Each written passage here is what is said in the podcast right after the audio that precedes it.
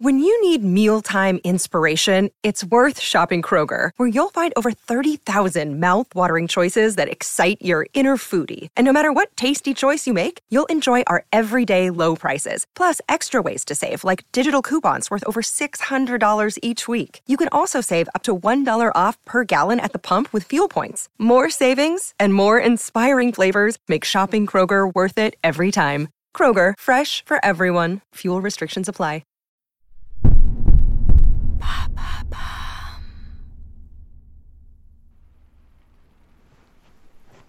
Les hommes ont été réveillés à 4 heures du matin et se tiennent désormais debout, le dos plaqué contre des murs de boue gelés.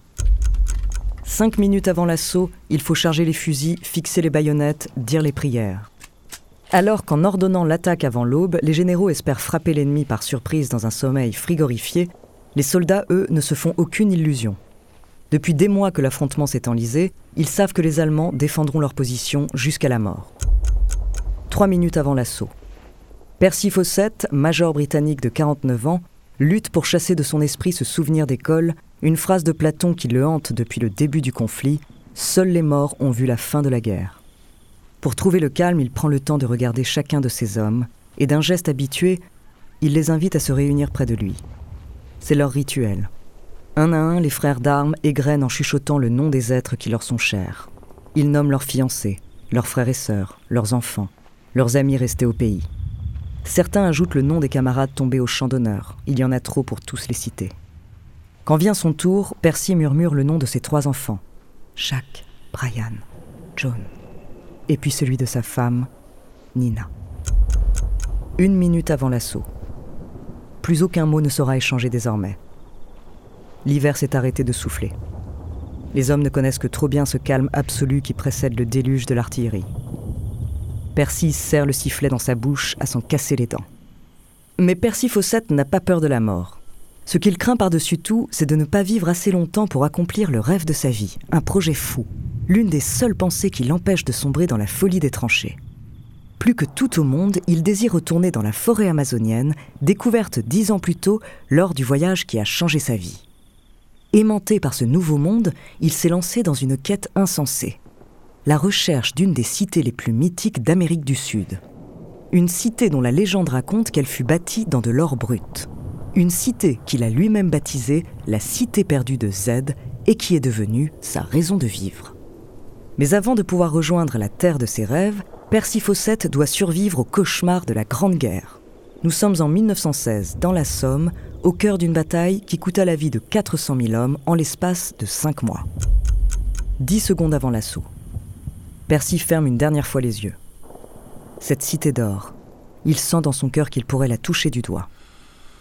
Alors il bloque sa respiration, lève le bras, et porté par les regards de tout un régiment, il grimpe les barreaux de l'échelle et s'élance dans une bataille où il joue bien plus que sa propre vie.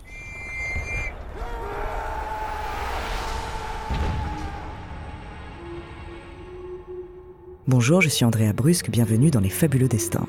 Dans cet épisode, je vais vous parler de Percy Fawcett, l'un des explorateurs les plus célèbres de l'histoire.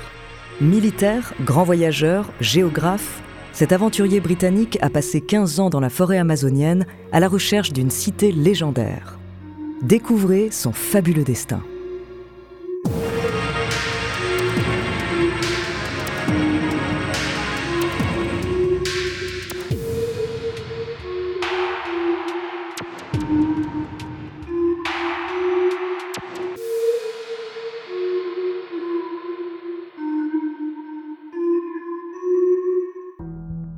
En 1886, quand Perceval Harrison Fawcett, dit Percy Fawcett, obtient son brevet d'officier dans l'artillerie royale britannique à l'âge de 19 ans, il n'a encore aucune idée de la vie qui l'attend.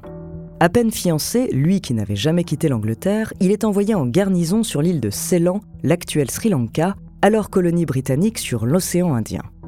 Percy fait immédiatement preuve d'une grande curiosité pour les coutumes locales et remplit ses carnets de souvenirs minutieux. Estimé par ses chefs, il revient régulièrement en Angleterre pour approfondir sa formation militaire. Il monte en grade jusqu'à être promu capitaine en 1896. Mais c'est en 1901 que sa vie prend un premier tournant majeur. À 34 ans, alors qu'il vient d'épouser sa fiancée Nina Patterson, il se voit missionné par les services secrets britanniques. À ce jour, très peu de choses ont fuité sur cette mission classifiée.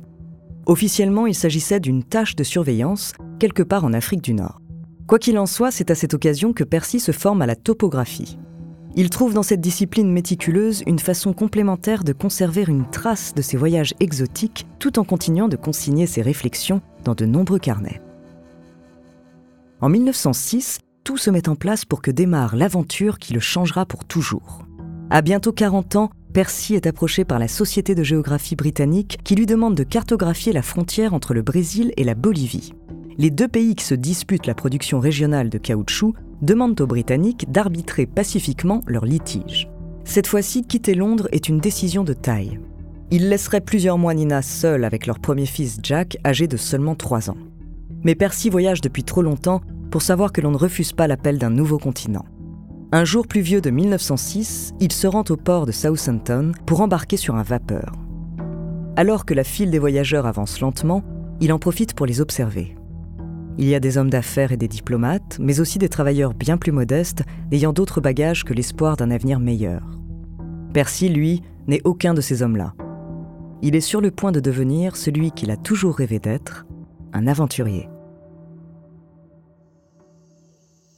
Pendant de longs mois sur le terrain, tout en étudiant scrupuleusement la topographie locale, il en profite pour répertorier des espèces animales inconnues. Il constate également la condition de vie désastreuse des travailleurs qui exploitent la forêt pour cultiver du café ou extraire de l'étain, du cuivre et bien sûr le métal inoxydable suprême, l'or. Très vite, sa mission conduit également Percy à se rapprocher des tribus qui vivent au cœur de la jungle. Faisant preuve d'une grande courtoisie à leur égard, il gagne petit à petit la confiance, le respect et l'amitié de nombreux chefs. Dans le même temps, il se passionne pour les légendes locales et développe un intérêt tout particulier pour l'une d'entre elles. Il existerait, caché dans la forêt, une cité ancestrale gorgée de trésors qui dépasse l'imagination. En 1911, sa décision est prise. Il repart à Londres avec le désir brûlant d'obtenir les financements nécessaires à la poursuite de ses recherches. Percy est convaincu qu'aucune nation ne prendra le risque de manquer une telle opportunité qui pourrait rapporter des fortunes considérables et il ne se doute pas qu'au même moment, un explorateur américain est sur le point de faire une découverte dont le retentissement mondial ne va faire qu'accréditer ses espoirs les plus fous. Avant de continuer cet épisode, nous voulions vous remercier pour votre écoute. Si vous voulez continuer de nous soutenir, abonnez-vous à la chaîne Bababam Plus sur Apple Podcast, cela vous permettra une écoute sans interruption. Ou bien écouter ce message de notre partenaire sans qui ce podcast ne pourrait exister. On se retrouve tout de suite après.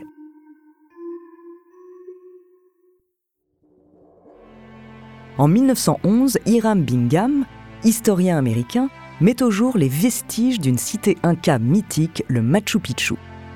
La même année, Percy Fawcett tente de convaincre la Société de géographie britannique de financer la recherche qu'il souhaite entreprendre. Selon lui, il existe au Brésil une cité d'une envergure tout aussi importante enfouie dans la forêt amazonienne. Bien que la récente découverte américaine prouve l'existence de telles constructions, sa demande est rejetée et Percy perd sa crédibilité auprès de certains confrères qui le prennent désormais pour un illuminé. C'est l'humiliation. Très atteint par cet échec, Percy n'en reste pas moins déterminé. Les explorateurs comme lui savent qu'il faut une patience de chasseur pour débusquer des pièces aussi rares. En accord avec sa femme Nina, Percy quitte l'armée et décide de financer seul une nouvelle expédition. Trois ans plus tard, sa ténacité porte enfin ses fruits. En 1914, dans la Bibliothèque nationale de Rio de Janeiro, il met la main sur un manuscrit daté de 1753 contenant le témoignage d'un conquistador portugais. Celui-ci prétend avoir découvert une cité antédiluvienne dans les hauteurs de la Serra do Roncador, à l'est du fleuve de Rio Chingu. Alors qu'il est enfin prêt à partir, le sort s'acharne.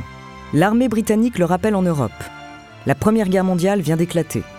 Porté par l'amour de sa famille et l'espoir d'achever l'exploration de sa vie, il va devoir survivre pendant quatre ans à toutes les horreurs de la Grande Guerre. Mais ce n'est pas pour sa bravoure sur le champ de bataille que Percy Fawcett a marqué l'histoire. Infatigable, il repart dès 1920 au Brésil. De nouveau, comme s'il était frappé d'une malédiction, sa tentative avorte. Ses nombreux échecs ont-ils fini par le faire douter? Ce qui est sûr, c'est que pendant cinq ans, il abandonne ses recherches et reste en Angleterre. En 1925, pourtant, il décide d'entreprendre une énième tentative. Et cette fois-ci, son fils aîné, Jack, âgé d'à peine 17 ans, et qui rêve d'accompagner son père depuis l'enfance, obtient l'autorisation de ses parents. Une fois sur place, ne connaissant que trop bien la méfiance des tribus isolées pour l'homme blanc, Percy fait le choix de ne partir qu'avec une poignée d'hommes pour ne pas donner l'image d'un groupe d'envahisseurs. Si cette décision présente beaucoup d'avantages diplomatiques en cas de rencontre hostile, elle s'accompagne d'un désavantage de taille. Le groupe ne peut transporter que peu de matériel et des réserves de nourriture limitées. Mais Percy Fawcett est un homme qui avance. À 58 ans, il a survécu à tout. Avec son fils à ses côtés, convaincu que la chance a tourné, il s'enfonce dans la jungle. Dans l'un de ses carnets que l'on retrouvera bien plus tard, il concède pourtant les difficultés de l'entreprise. Frigorifiés la nuit, les hommes subissent des chaleurs étouffantes le jour, en plus d'être continuellement harcelés par d'innombrables insectes. Tous craignent les morsures de serpents et se sentent épiés à tout instant. Le 29 mai 1925, contre toute attente, Percy transmet enfin un message rassurant, qu'il conclut par cette phrase qui semble avoir guidé sa vie Vous n'avez à craindre aucun échec.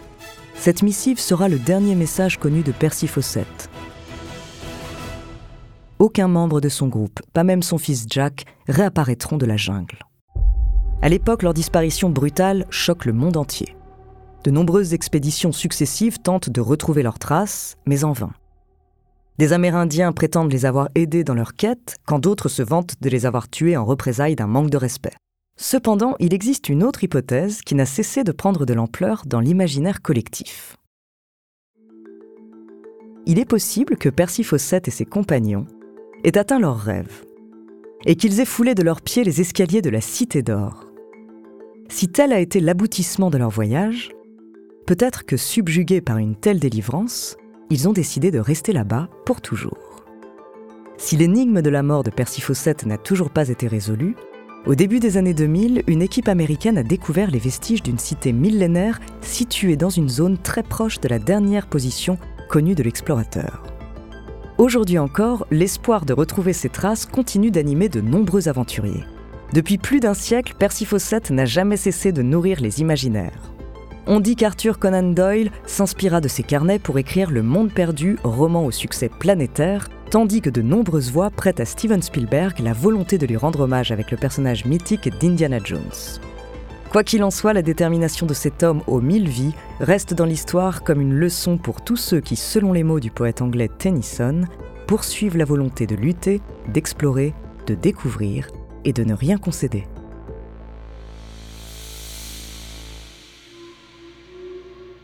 Merci d'avoir écouté cet épisode des Fabuleux Destins, écrit par Clément Prévost. La semaine prochaine, je vous raconterai la mystérieuse histoire de l'île de Pâques.